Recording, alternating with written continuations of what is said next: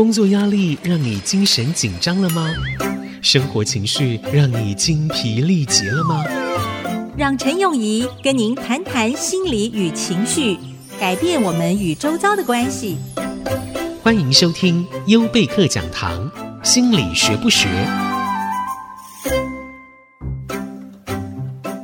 欢迎收听心理学不学？我是陈永仪。你今天好吗？有一对老夫妻，其实他们结婚大概三十多年了，呃，来到了我的诊间，这是比较难见的状况哈。大部分我见到的都是一些在恋爱中，甚至是刚结婚的夫妇。这对老夫妻很可爱，来到了呃我的诊间要做婚姻辅导。当然，婚姻辅导的过程当中，其实跟对个人是不太一样。那通常呢，我们会有一些固定的程序，先是一起谈，然后再分开谈，然后再一起谈。因为有些目标要确定是一致的。因为如果其中一个人坚决已经想要分开，不想要在一起的时候，硬要在一起协谈，让他们的目标在一起，那是很难的事情。或者是说，其中有一方已经有婚外情了，这也是我在。智商之前必须要了解的一些现实状况。那这对夫妻个人方面都没什么状况，但是来到诊间当中呢，就讲到最近一次引发他们之间很大征战的一个事件。这个丈夫就非常委屈的说：“早上起来泡咖啡，我就把牛奶拿出来，泡完咖啡就想要喝一口牛奶而已，那我就直接从这个盒子喝了牛奶。”被我太太看到了，她就怒从中来说：“这样子很不卫生，你知不知道？你这样子直接用嘴巴对着盒子喝，不但是不卫生，而且是对跟你同居人极度的不尊重。”所以，因为这件事情，他们两个就吵得不可开交，甚至要闹到离婚。我常常觉得，婚姻关系当中要闹到离婚，很多事情都是我们外人听来觉得。芝麻绿豆事，但是都是这些芝麻绿豆事加在一起，或者是重复的发生，让当事人实在是无法的忍受。那我就问他的太太说：“你们结婚三十多年了嘛？哈，他是今天才开始就口喝牛奶的吗？”好，就是不是啊，就是从结婚到现在讲了三十年，都一定一点改变都没有。那我就反问他：“如果你必须要打赌，说他明天早上起来。”会不会就口喝牛奶？你会怎么赌啊？他说：“我当然打赌，他一定是一定又会就口喝啊。”我说：“所以你很惊讶吗？”因为查先生是说，他看到他这样做的时候，第一句话就是说：“我不敢相信你又这么做了。”我说：“你真不敢相信啊？三十年都这样子，你觉得你很不敢相信他这么做吗？”诶，这个太太就稍微停顿了一下，稍微想了一下，说：“也是哈，如果我三十年如一日。”他都是这个样子，为什么我会期待他今天会不一样？我说是齁，其实很多时候我们有常常的想法，真的是有点跟自己过不去，硬要周围的环境来改变，迁就我们的想法，符合我们的期待。讲到压力，之前跟大家分享过很多在身体上面的压力对身体的影响。我也说这是治标不治本的方法，就是呃讲到运动啊这些等等。那什么是治本的方法呢？人很奇妙也很复杂，同样一件事情可以用不同的角度去看它，去形容它，去了解它，去体会它。所以我们可以尝试的一种挑战，是在看相同事件的时候，可以尝试用不同的角度去。诠释这个事件，就把它当成一个练习吧。其实你用不同的角度去诠释它，并不代表你是同意它，或者是你认定这个诠释的方式是正确的。就拿这个太太来说，她先生就口喝牛奶是个独立客观的事件，你怎么去诠释他？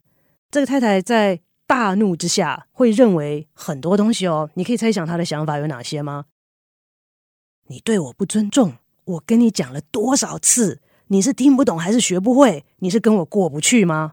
这些可能都是他的想法，但是有没有可能，我们以他来做练习？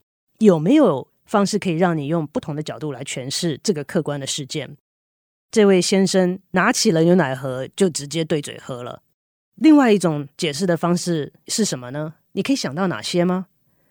有没有可能他觉得他跟你很自在，他不是在每个人面前都可以这样诶，他跟你觉得很自在、很亲密，所以他觉得很放松，在你面前，他觉得想做什么都可以，所以这可能是一个信赖的表征。那还有另外一些解释的角度吗？那我们练习一下，还有什么其他的可能性？不要忘了，原来这位太太的想法是你就是讲不听、不尊重我。跟我过不去，这是她的想法。那我们要想说，有什么其他的解释方式吗？她不是要跟你过不去，她不是讲不听。那除了这些是她信赖你的表示之外，还有什么可能性呢？随便想吧。有没有可能他就是只是没想那么多，当下找不到杯子？或者，如果我们今天假设这个先生是一个环保人士，环保对他来讲。是在价值观里面排名很前面的一个很重要的价值观。你想想看，能够省一个杯子，少少用水洗，少用呃洗碗巾，都是环保的做法。那如果这个对他来讲是很重要的事情，他这么做，你还执意的要求他不可以这么做，一定要用杯子，他可不可以反问你，是谁不尊重谁呢？当然，例子可以举不完。那当下我们在陷入情境的时候，就只会想到我们的角度，就只会想到不符合我们心意的诠释方式。所以，再回到压力这个议题的时候，我们主观看待一些压力事件的方式，也会影响我们接下来的压力反应。这个是，嗯，要管理压力来讲，应该是一个比较治本的方式。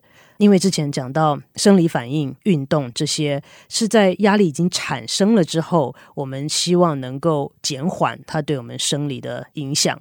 那在诠释压力事件的角度上来讲，我们有这个机会让一个事件在一开始的时候就不是这么大的压力事件，是由我们的认知、由我们的心理的方向来看。讲到如何去诠释一个压力事件。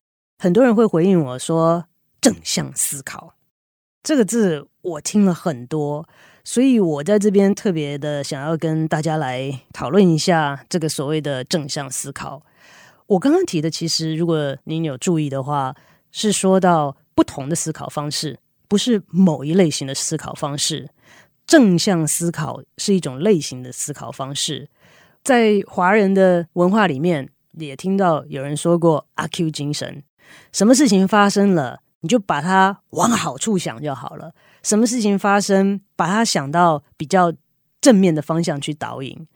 其实，我认为在管理压力的过程当中，这不见得是一个最好的方式。这可以是方式之一，但是因为现在太多的人提倡正向思考，顾名思义，是什么事情都要往好的地方想。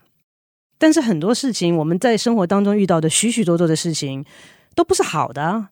那为什么硬要把我的思想凹到它是好的呢？在这个过程当中，如果弄不好的话，反而会对自己造成更大的压力。要说服自己一件不好的事情是好的，何必跟自己过不去呢？比较好的方式是能够尝试去学习，用不同的方式来解释这件事情。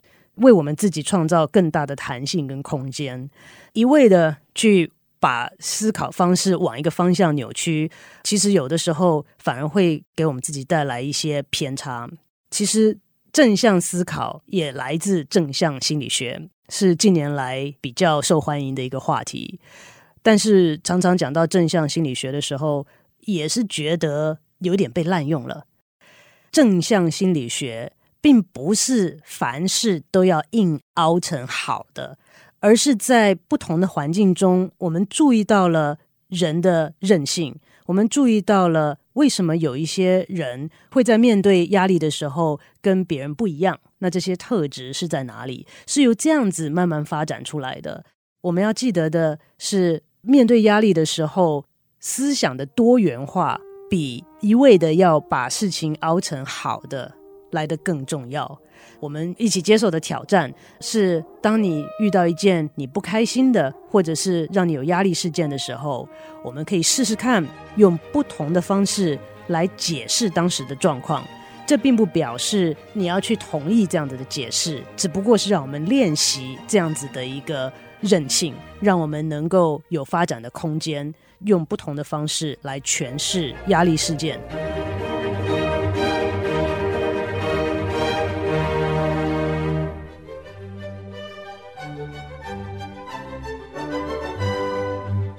欢迎回到心理学不学，这边是 IC 之音竹科广播 FM 九七点五，我是陈永仪。我们讨论压力。最近带着两只流浪狗去找新家，觉得心里面又伤心又不舍，也是很开心，因为这两只流浪狗真的是很乖，能够找到两个农家愿意接受他们。那这些狗感觉真的是蛮有灵性的，呃，觉得带过去的时候，感觉他们好像知道要有一些变迁，也知道平常常看到的人，呃，即将要离开，所以呢，在这个呃他们的表情啊、行为上面呢，都有一些不舍。其实动物哈，呃，常常会带给我们人心灵上面很多的喜悦。呃，很多的慰藉。过去研究也有显示，在家里面有养宠物的话，哈，对于高血压啊，或者是紧张的情绪啊，是绝对有缓和的作用。那当然啦，不是所有人都合适。有些人呢怕狗，有些人不喜欢猫，个人有个人的呃方式。那如果能够找到一个属于自己的方式，然后又有这样子的资源可以呃养宠物的话，对我们心灵上面跟身体上面都有。很多的好处，嗯，提到压力，讨论到神经传导物质，就是 neurotransmitter。那这些 neurotransmitters 呢，在我们的大脑里面呢，负责传递讯息的工作。那有一种的 neurotransmitter，大家可能都有听过，叫做催产素，又称抱抱荷尔蒙。啊，为什么这么说呢？因为呢，这个 neurotransmitter 跟这个 hormone 啊，很特别的，它没有办法靠着药物让我们吃进去啊，可以增加，呃，也没有办法经过注射的方式增加。但是它对于增加我们的同理心啊，对于让我们感觉到温暖跟被爱是非常非常重要的一个荷尔蒙，也是一个。神经传导物质。那最近的研究当中呢，显示我们如果在跟我们所信赖、所觉得亲近的家人跟朋友在一起的时候，经过我们的互动，这个催产素、抱抱荷尔蒙就会自然而然的分泌出来了。这么棒的一个荷尔蒙哈，其实它除了能够让我们感觉被爱很好啊，它的好处其实在这边我都讲不完啊。包括很难想象到的，它对于成瘾的人呐、啊，在戒瘾的时候那些复发的症状哈，都有抑制的效果。然后呢，如果我们身上有伤口，它会也会抑制发炎，好，所以它对于在我们的身体、在我们的心理上面，都是一个很棒很棒的荷尔蒙跟神经传导物质。那又这么难的在我们的身体里面增加它的浓度，最有效的方式就是跟亲近的人、跟好朋友大家在一起，觉得很放松、觉得很亲密的感觉的时候，就会自然而然分泌的。那当然，在情侣在交往的时候，也会大量的分泌 oxytocin 催产素。最近的研究显示，这个人在大都市里面，像我们现在，好像过得越来越疏离了，所以人与人之间的互动减少。那以前的大家庭，好像我哥哥就住在这，弟弟住隔壁，叔叔住后面，妈妈住前面，好，所以大家庭都在一起。那当然，大家庭在一起的时候有大家庭的头痛，但是人与人之间的互动呢，却是别的东西所取代不了的。不断的研究显示，我们现在至少知道，身体接触跟人的心灵上面的支持是非常重要的，而且它似乎会直接影响我们身体的各样的系统，对压力的反应，我们的免疫系统、我们的心血管系统等等，都会有很直接跟密切的影响跟反应。那为什么要叫抱抱荷尔蒙催产素呢？呃，是因为在母亲怀胎生孩子的时候，生产的过程当中会大量分泌 oxytocin，这个会增强母性的行为，它会让妈妈开始分泌母奶，然后有母性的行为，包括了依附性。那所以呢，oxytocin 的分泌会让我们对周围的对象产生依附性的感受。过去也有研究显示，在这个热恋中的情侣啊，如果你把他们分开，对不对？分开了，他们就会开始强烈的思念，情绪上面会越来越强烈。那这个时候，如果你给他们 oxytocin 的话，就会发现这种强烈思念的情绪会变得比较好了。所以 oxytocin 在有的时候让我们觉得满足，没有的时候会让我们觉得缺乏。所以提到说，我们每一周希望能够给大家一个不同的想法或者是挑战吧。那这一周我们来试试看拥抱。因为我是从小就出国，所以对拥抱我没有见人就抱哈。那但是我对于拥抱呢是还 OK 的啦。在华人的文化底下，甚至是有时候呃长辈可能不太习惯这样子的做法。嗯，所以在这边虽然我们说是一个挑战，也是希望给大家一个借口哈，就是说我今天听到了这个，我想要来试试看拥抱。那我们在尝试这个的时候，先口头上跟对方这样讲一下，给他们有个心理准备哈。因为如如果原来的互动不是这样，忽然这样会让人吓到。那所以在尝试之前，先给他们口头上有一个准备，说我是想要做这样的尝试，也要尊重对方的回应。因为虽然我们在心理学上面很喜欢把人分类，哈，呃，外向的人怎么样，内向的人怎么样，呃，这个性格的人怎么样，好，那个习惯的人怎么样，可是我们基本上还是要回到尊重个人差异，每一个人都是独一无二的，每一个人的生活经验都只有他自己才会知道，所以当你在见到一个人的时候，不管他是陌生人，还是你觉得很熟悉的家人，在尝试新东西的时候，还是要尊重一下他们的感受跟反应。如果对方真的是很不喜欢，或表达他真的很不愿意，那也就不要强求了。好，我们可以找一个呃愿意跟我们一起尝试的人来试试看。我也建议不要只做一次，因为我们也常说嘛。一回生，二回熟。第一次做可能觉得有点生涩，然后觉得不自然，那就多做几次。所以我会建议你找一个对象，愿意跟你配合练习的对象，在这一周当中呢，跟他尝试个拥抱个两三次，看看感觉怎么样。